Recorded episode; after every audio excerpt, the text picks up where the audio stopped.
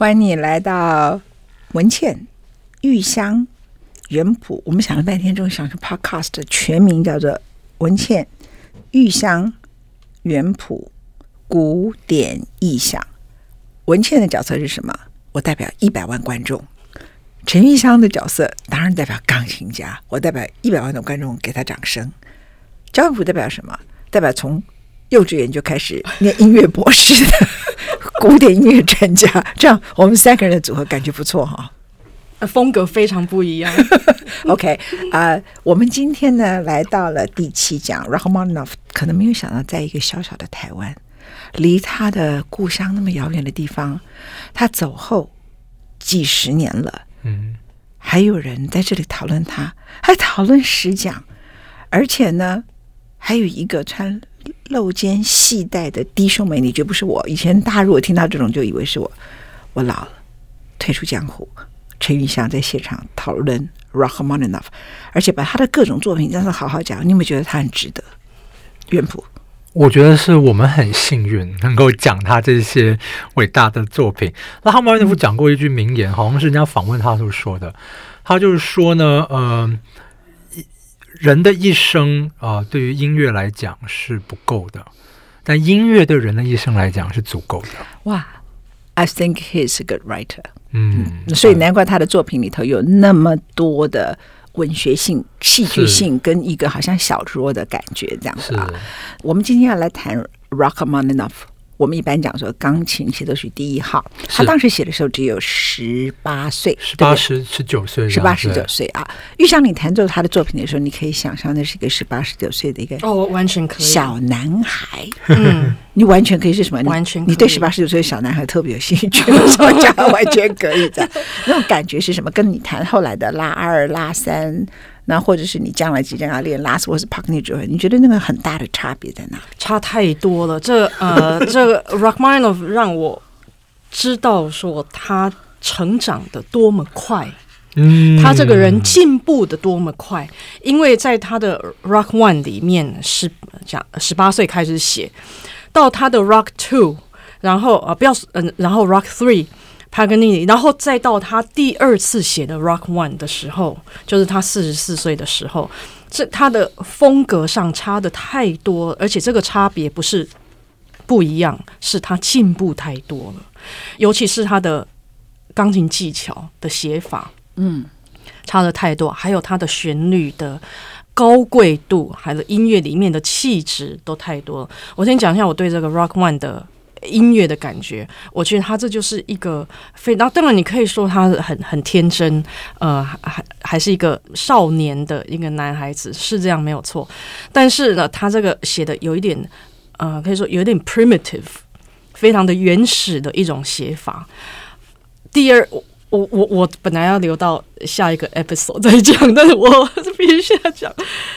我们台湾有一个协奏曲写的跟这个很像，或者其实我在学的时候，我才觉得这个跟台湾一个协奏曲很像，是非常非常像，让我几乎觉得《Rock One》是一个台湾的协奏曲，就是它跟萧泰然的钢琴协奏曲非常的像，尤其是第二乐章，所以让我在弹的时候，尤其弹到第二乐章的时候，它的旋律虽然它是俄国的作品，俄国的旋律，俄国音乐，但是让我觉得。他也可以是一个台湾的音乐，不，我觉得萧泰然听了会很高兴。对，对他一定很高兴，嗯、对不对？哈、嗯，台湾很多很多人不知道，其实台湾最棒的，我们如果要说最好的作曲家，在日剧时代的时候就是姜文也，然后后来就是萧泰然这样啊。那萧泰然因为当年他在洛杉矶的时候，他也有一个年龄了，然后他写了很多曲子，演奏他曲子的人不是那么多，那。最重要是他碰到那个时候的一个小女孩，叫陈玉香。你住在 L A，你就开始弹他的曲子嘛，对不对？对，对，对。所以你碰过萧泰然本人呐、啊？那我们后来谈 Rock One 啊、嗯，你觉得那是什么乡愁吗？因为那个时候其实他还在俄罗斯啊，那个时候 Rachmaninoff，然后俄罗斯在那个时候十九世纪的末期还看不到他进入二十世纪的时候会动荡如此。嗯嗯。那萧泰然自己本身是有很深的乡愁去做他的作品，嗯、可是。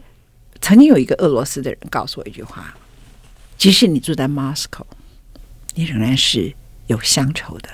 就是整个俄国，嗯，它本身呢，他自己欧洲、亚洲，彼得大帝把他们带向指向欧洲，所以迁都到圣彼得斯堡。然后这整个所有他们的整个时代里头，他们不断的向欧洲学习，然后自己想办法要发展出自己的东西，也最后真的把他的东西，你看像他的芭蕾、他的 classical music，然后在各个领域里头，可是他是一个随时可以被怎么样说呢？可以被大自然征服的一块大地。嗯、然后不断的有人想打败他们，像 Napoleon，像 Hitler，哈，都失败这样的。那当然，Rachmaninoff 的在写这个。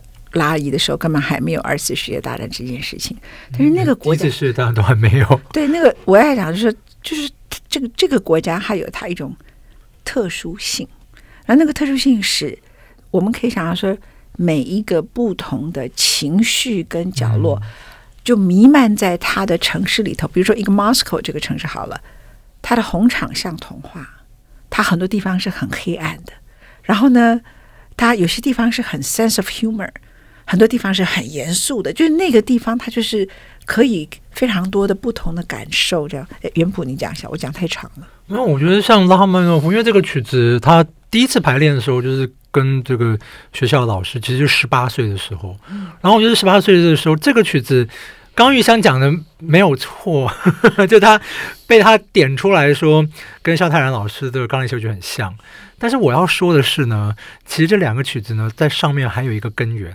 就是他们其实都很像格里格的钢琴协奏曲，嗯，对，格里格钢琴协奏曲就是这个，所以可能这个肖老师还是也有这个上承格里格的这种感觉啊。但是拉曼，我觉得他这种把那种青春梦幻的感觉，还有就是说他自己的这种音乐语汇，再加上他想要去写管弦乐，然后这些所有东西全部合在这一个曲子里面，我觉得很有趣。就是因为现在我们现在听到的这个。第一号钢琴协奏曲的版本是一九一七年，他在离开俄国前，对，而且是最后，就是离开俄国前的最后所写，就是说修订的作品。那这个修订作品的话，已经跟这个他当年这个十八岁的作品是很不一样了啊！就是很多旋律还在，但有些地方那个是完全改写啊，就是很不一样，然后整个写法都很创新。但是我是还蛮开心的是，像玉香老师在这个。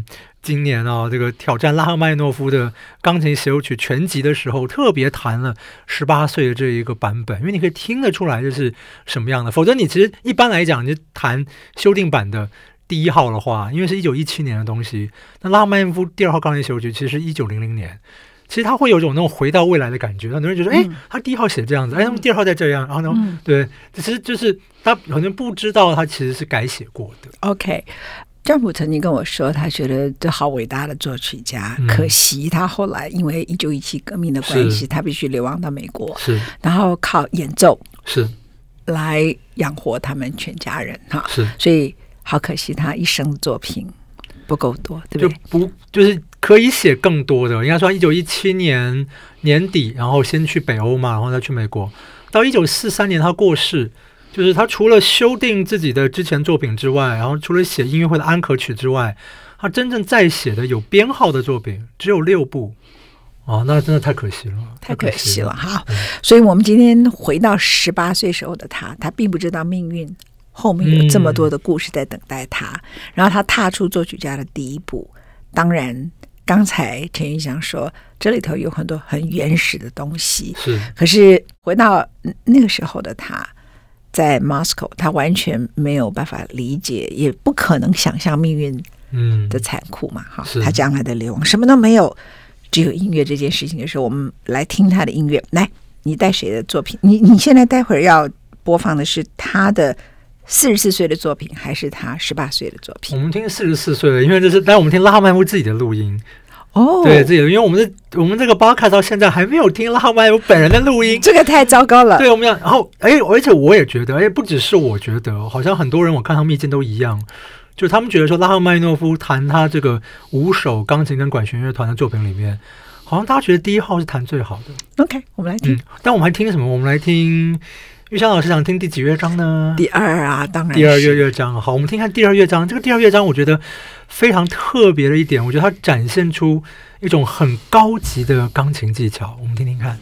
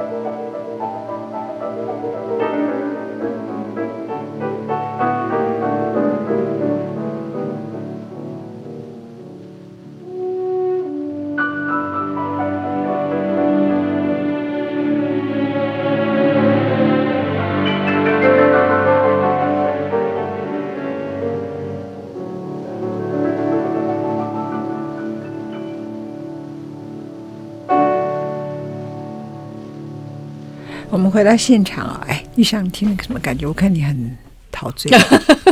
我非常非常的喜欢这个乐章，而且他的这个四十四岁写的这个版本我更喜欢。呃，我必须说，他写。有的演呃作曲家他们会写两个版本，就是一个叫 original，一个叫做 revised。两个版本呢，差别通常是没有多少，就是某些地方他可能写的比较高，呃 revised 的时候用比较高级一点的技巧来写。但是我必须说。这一首协奏曲拉一，original 和 revise 是两个完全不同的曲子。嗯，你不能说我学了 original，然后我要弹 revise 的时候，我只是某些地方加一些音而已。它不是这样，是根本就要重学过，从学从头来。因为它是真的是不一样的曲子，它只有某些主题还维持着而已。那这个乐章呢？不，但是这个乐章不管是它的呃 original 还是 revised version，它都是我觉得这个是非常非常典型的浪漫派，呃 post romantic，非常十九世纪，非常十九世纪是吗？而且我应该没有说就是这种表达的方式，然后而且我们听他们自己弹琴，我们说我们刚才说是很高级的这种技巧，就是你这个乐章就是它的那个琴音，就是当然是像唱歌，可是唱歌又像说话。有这么多的事情，然后透过这个，就是很多感情，我们就是说，你一透过语言一讲出来，它就失去意义了。假如比方说“难过”这两个字，那说我今天肠胃不舒服啊，我很难过这样子，然后可能呃是什么哪哪件事情做不好，我很难难过，或我或或者是怎么样，就是，但是你都“难过”这两个字，可是你讲出这“难过”两个字，你不不能够真正把你的感情给表达出来，可是音乐可以。就是我们觉得音乐可以胜过文字的地方。那大家会不会看这音乐里面有这么多讲话的感觉？然后，但是可以弹得这么梦幻，啊，至少很高很高的技巧。可是你听的时候，你也不觉得它有任何炫技的感觉，完全没有。就是对，对，就是你觉得一种 elegance 非常非常高贵，非常高贵，啊很浪漫。然后那个悲伤它也不渲染，这样就是很真诚的，然后。把这个情感，然后也真诚，但是也节制，就他知道他自己做什么。对，就是再多一点也不太好，少了一点就觉得有点冷，这样就是刚刚好。你刚才我们在听音乐的时候，你就有特别提到说，Rachmaninoff 在他几个作品里头被认为弹的最好，嗯、他自己诠释最好的反而是拉一，嗯、他的一九一七年他四十四岁时候的这个版本。是，那你的诠释就是说，其实一个钢琴家如果一直演奏，一直演奏。比如说，他的拉二很受欢迎，他的拉三很受欢迎。其实有的时候，太常弹一个曲子的时候，你反而会失去那么浓厚的感情。你觉得是这样？我觉得我个人的觉得啦，就是当他拉二拉三也非常好，就是我们一定要听的。只是像拉二，我真的觉得就是，哎，我们应该下一集可以来听听看。就是我觉得他他录两次哦，但我觉得好像就是因为他弹可能实在弹太多次了，所以就是。导致就是说那个弹，当然说技术上面非常精彩啊，很多很精彩的东西，但是觉得那种情感好像就是就水龙头打开来一打开就有了。可是你会不会觉得这个才像他本人？就是我我刚才我听这个音乐。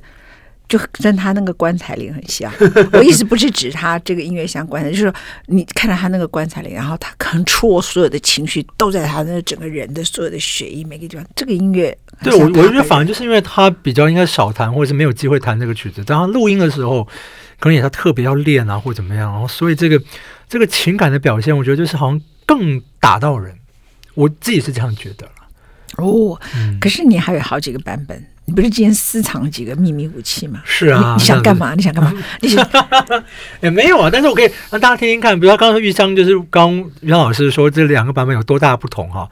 我们可以先听一下这个他十八岁这个版本的第三乐章的开头，我们听一点点，然后再听他四十四岁这个版本的第三乐章开头，你就知道这两个完全不一样的曲子，都是 Rachmaninoff 弹的吗？呃。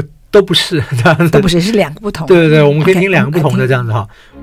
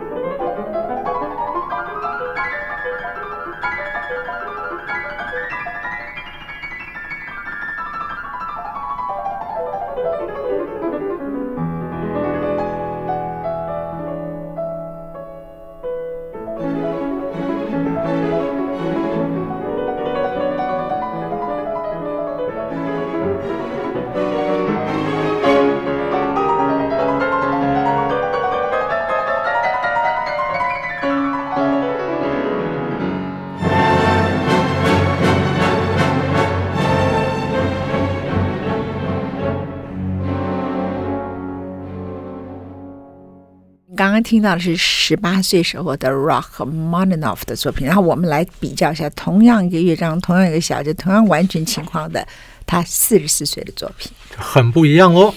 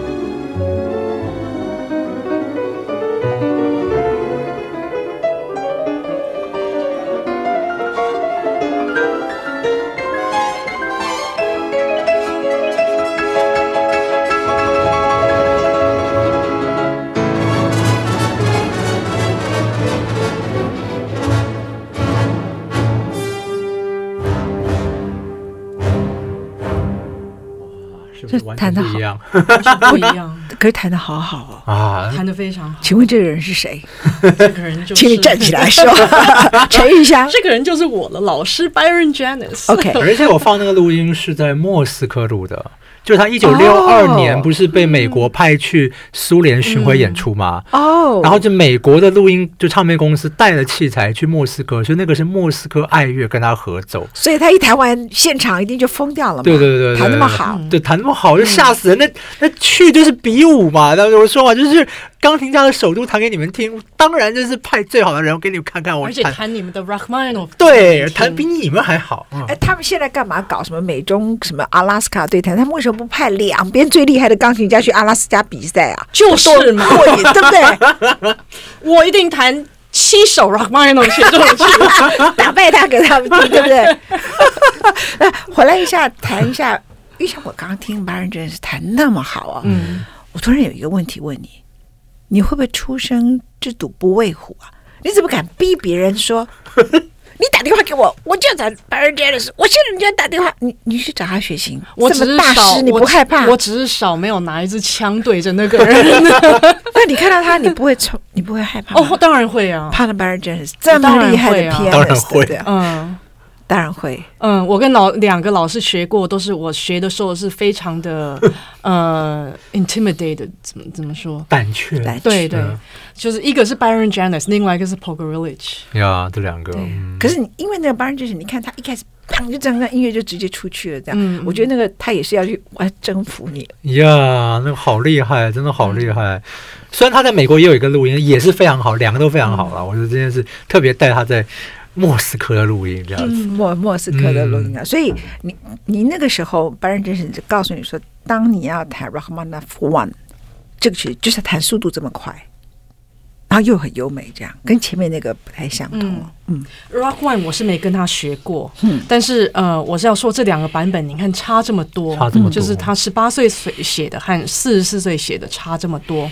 然后四十四岁写的这个呢，是真的技巧很难很难，几乎像拉三这么难了。对，嗯，但刚刚因为他他成熟了，Rachmaninoff 成熟了，所以我才说，你看他不但是成熟，他不但是有成长，他是进步的速度太快了。OK，所以元溥才会说可惜。那、嗯、我们回来来谈一下，那个音乐本身呢，就是又 powerful，嗯，然后又有一种。你不知道怎么样，就是听到那个音乐就会想到西伯利亚，呀，嗯，大草原，然后无边无际，好像很大，嗯，好像你进入一个黑森林里头，嗯、你知道吗？就是说你在那个好像你没有尽头，你的人生是没有尽头的，你就觉得那个火车一直走，一直走，一直走，它既不是宽也不是广，它好像告诉你它是 endless，然后你的命运根本就不知道下一站是什么，所以什么东西通通都有。This is Russia，也是 Russia music，所以迷人的原因是不是？是，我觉得这是音乐很大的一个特色。而且当我们说拉赫曼诺夫，我觉得他在音乐史上非常特别，就是他那个旋律真的是很长。你看我们刚才的那个，这是修改过的版本，钢琴这么多细小的东西，可是小东西是连在一起，是一个大的图画。所以你演奏弹的时候，也不能够只是弹那些小的碎片，那就是会见树不见林。那但是你要把它能够弹出一个大的这个。那你就是背后就是一个更高的一个技巧，然后去统御它，否则你就是只会陷在这些小的东西里面。你认为如果不是苏联，我大胆的说，或是俄罗斯，它会产生拉赫曼尼诺夫吗？你觉得？好问题。但是拉赫曼尼诺夫其实他们家是有那个鞑靼人塔塔的血统，嗯，对，所以我觉得他们很难说，很难说。但是我觉得，哎呀，这样子。如果他不是出在俄国，会是这样吗？不知道哎。这个问题就其实都是 what if，都是很难回答的啊。呃，玉香你自己那么迷恋俄罗斯，而且听说你有五年，嗯，陆陆续续等于都待在莫斯科跟俄罗斯这样的啊。你这样的女人就是很明显的，看你外表就是一个什么 city girl，你懂我意思吗？就是纽约的 city girl，、嗯、然后每天，呃，如果不知道你是一个 pianist，就是觉得你是就是在那个 Lincoln Center 那个地方，然后，然后或者是呃在 SoHo 那个地方，那那、嗯、漂亮跳舞的妞这样子啊。我不是说你是上台跳舞，就是经常会去跳舞的妞，夜店跳舞那种。嗯，那个时候没，你那时候有夜店呐、啊？没有啊。夜店是很二零零三年以后的事情哦，就是就是 night club night club 就是 clubbing，对对对对对，就是说我要讲的意思说很难想象你是属于 Russia 的这样，你到底跟 Russia 发生了什么事情？你是爱上？你上次跟我说你怎么知道我没有跟 Russian 谈恋爱，还留了一个这个伏笔？Russian 男人，我是我是爱上啊、呃，我当然是先爱上 Russian 的音乐。那 Russian 音乐我最爱上当然是 Rachmaninoff，从小我就是最喜欢的就是 Rachmaninoff。那我为了要更彻底的了解，所以我就决定我要去 Russia 住一阵子，因为我那时候已经去过几次了，第一次。第一次去 Russia 就我就是去 Tchaikovsky 比比赛嘛，钢琴大赛，那是一九九零年。然后第二次是去 Prokofiev 的钢琴大赛，在圣彼得堡，一九九二年。这两次去完后，我就真的是爱上 Russia，而且我是爱上他们那种这么的不方便，生活这么不方便。你去的时候，人家快倒的时候啊。重点也一样啊，但是他不倒，他也是不方便的、啊。生活就是不方便，就是生活有一点苦，嗯，但是他又不是那种落后的苦，他就是比较不方便。嗯、然后那种人的那种外表的冷漠，然后心里的热情。这种就是外表像一个冰山，心里像一个一个呃火山，呃 volcano 这样子。那我真的是非常喜欢他们的那这种文化，所以我就一九九三年我就决定我要去那里住，但是那时候我还是学生啊。我还在 Juilliard 音乐学院，但所以我就来来去去的，我就很勉强的把这个呃学业也读完，也拿到我的硕士学位，然后我就几乎是定居在那里。除了除了我演奏的呃有演奏会以外，演奏会时候当然我就飞去别的地方演奏。所以我那时候是完全整个呃完全融入这个 Russia 的生活，然后而且还连 Russian 都说我有 Slavic soul。连 Russian 都这样觉得啊，所以我回到纽约的时候，当然我纽约还有家。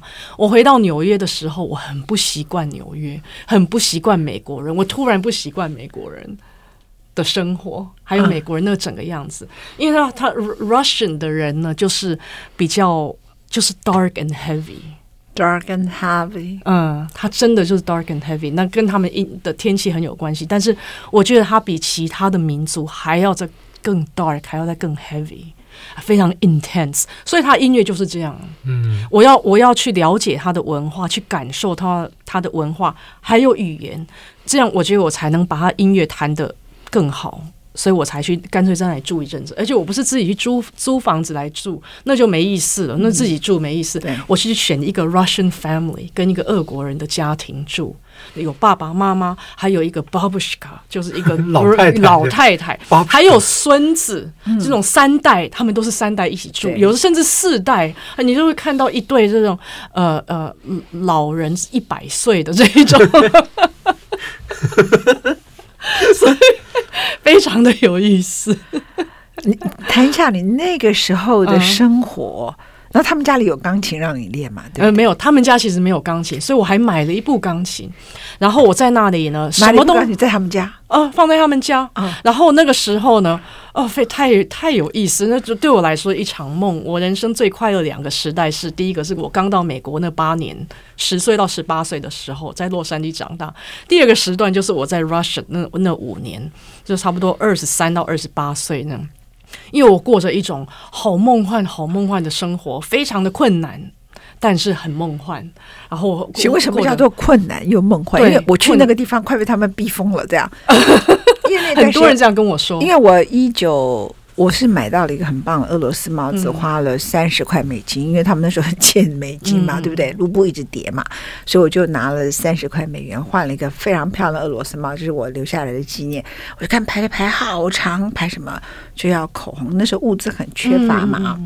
那我被他们，我所谓被整，就是整说他那个时候付付不出薪水啊，嗯，他因为付出国营事业都付不出薪水，所以他煤矿工人。我去的时候刚好又碰到接近十月、十一月就很冷了，嗯，所以呢，他晚上就给我十二点停电，因为他的煤矿工人就没有在挖电，或是他油气工人就没有办法工作，所以就晚上十二点就停电，那早上七点钟、八点钟才有电，那是零下三十度、二十度哦，所以我是穿的。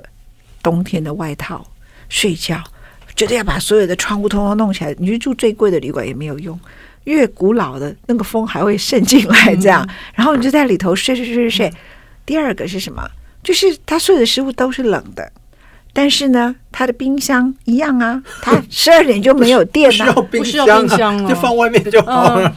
可是他们就偏偏放冰箱，所以他的肉是臭的。哦，你知道吗？因为他就是。不会真的坏，可是就是臭味这样哈。我很记得我去 Russian 几次的经验。那你谈一下你的苦难跟梦幻。呃，呃，生活非常的困难，尤其是我第一次去一九九零年参加这个钢琴比赛的时候，Tchaikovsky 大赛，那个时候的物质非常非常的缺乏，就是有钱买不到东西。所以我还印象最深刻的一样，就是我用要拦计程车，不是付他们钱，是拿一包香烟。嗯，拿一包香烟拦计程车，他一定停下来的。所以 你能想象我站在路中拿一包香烟？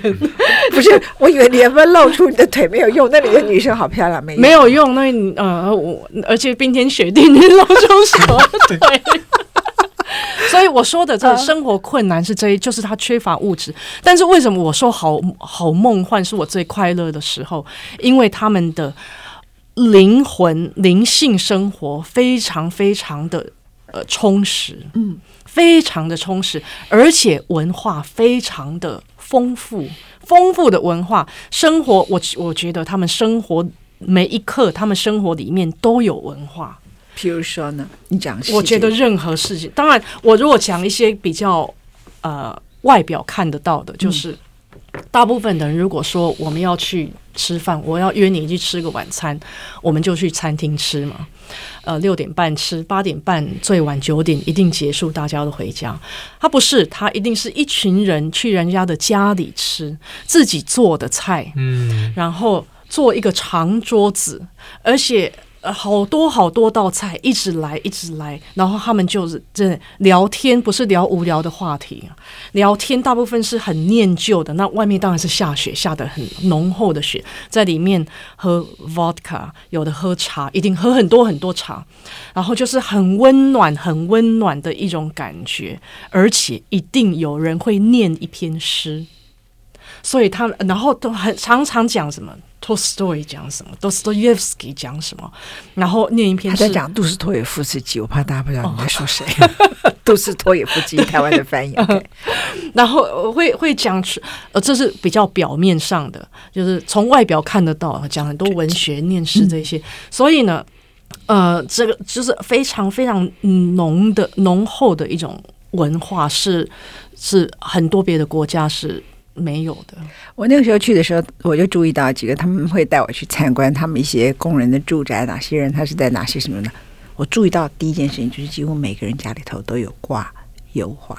嗯，他们的生活里头，哪怕只是一个工厂里头的一个工人啊，国营事业的一个工人，甚至他可能是在煤矿里头的工人，他薪水就很低嘛。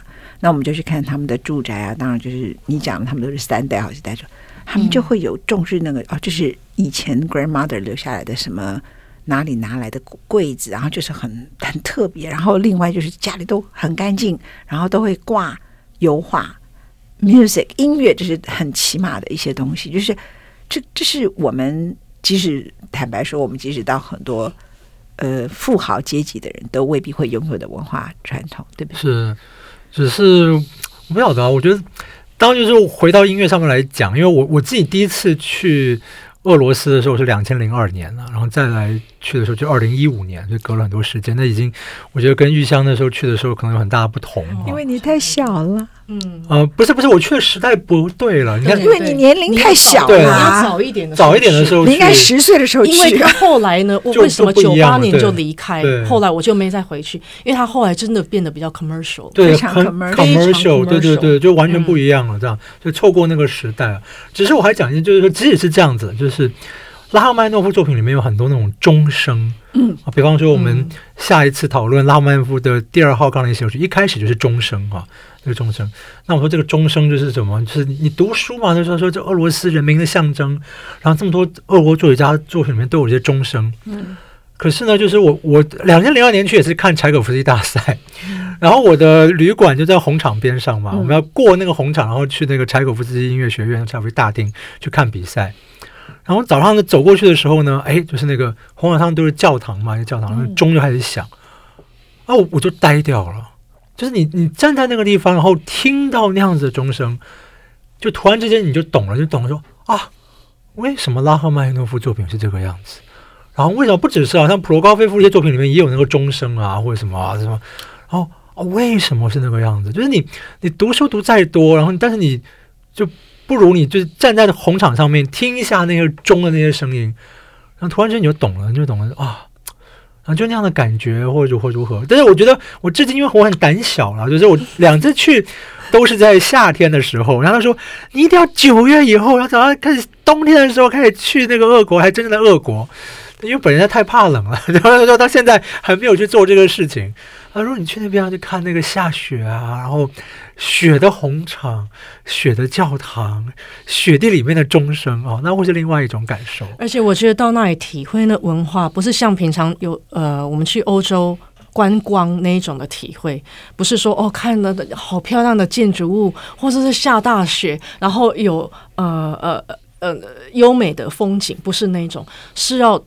体会他们那里的人是，我觉得他们那里的人，他的，所以我刚说 Slavic soul，他们有一种某很不一样的灵性，是那个灵性是有，就是在这个音乐音乐里面，嗯，然后就是就是如果可以的话，因为我那时候就是我去看柴可大赛，就是前后加起来，我在呃莫斯科待了三个礼拜，他是待了一个月嘛，对不对？你又要参加比赛，比赛说对对对，我那时候看三个礼拜，嗯、所以。所以就是说啊，就是每天就是搭这个地铁，然后呢就看这些人。不不，我在地铁上面看到的人比较没有灵性，我不知道怎么回事，是我的关系还是他们的关系？哦，对，两千零二年不一样，对，不一样，连太多。你别讲嘛，连他地铁都漂亮的不行。哦，对啊，对，是像地下皇宫了，好像皇宫的，对，像完全是跟地铁不一样这样。但我说你要看俄罗斯画家的画，我看他们那本地画家的画啊，那个就是那个精彩啊，那种表达跟他的音乐啊，整个是那个在一起。我们今天的 Rachmaninoff One 让所有不能够旅行的人，我想他们一旦旅行的第一步路就是冲往 Saint Petersburg 跟 Moscow，对不对？我们明天来到第八讲，我们要进入 Rachmaninoff 最著名的作品之一 Rachmaninoff Two，而且除了讨论 Rachmaninoff Two 之外，陈玉香还要唱歌，为什么？请你收听我们的第八讲。